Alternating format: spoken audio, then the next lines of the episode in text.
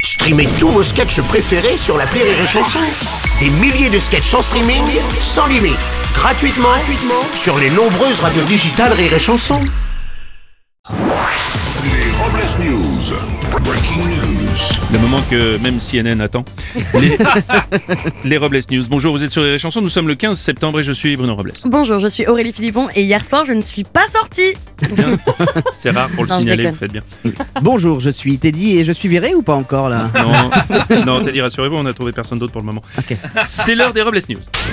Les Robles News. L'info du jour, c'est cette tempête tropicale en provenance du golfe du Mexique qui s'est transformée en ouragan à l'approche des États-Unis. Nos équipes se sont approchées au plus près de cet ouragan nommé Nicolas pour vous offrir ce document sonore exclusif. Ouais, ça fait peur, hein, l'ouragan de Nicolas. hein. La dernière fois que j'ai entendu ça, j'étais morte. Enfin, ivre morte, mais. euh, Ça, j'ai l'habitude. Découverte scientifique maintenant. En effet, Bruno, des chercheurs ont découvert que certains écureuils auraient des traits de personnalité semblables aux humains.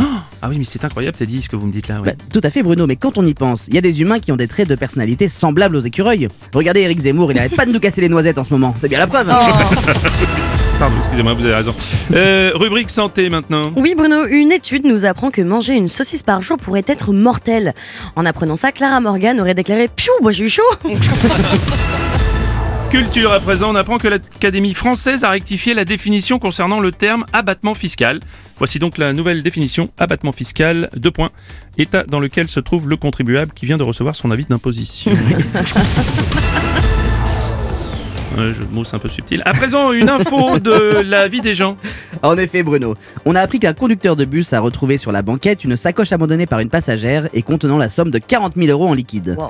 Après enquête, la propriétaire de la sacoche s'est révélée être Isabelle Balkany. Elle a déclaré à la police qu'avec cet argent, elle allait simplement faire des courses au Super U de Genève. Et pour terminer, une citation hommage. Une citation de Laetitia Hallyday qui répondait toujours quand on lui demandait Que faisait Johnny le midi Elle répondait Bah, l'idole déjeunait. Bah, non, non, Aurélie, le jeu de mots, c'est l'idole des jeunes, en fait, parce que euh, Ah. D'accord, mais il mangeait quand même ou- Laissez tomber. c'est pas possible. Merci d'avoir suivi les Robles News et n'oubliez pas. Rire et chanson. Deux points. Désinformez-vous. Les Robles News. Sur Rire et Chanson. Rire et chanson.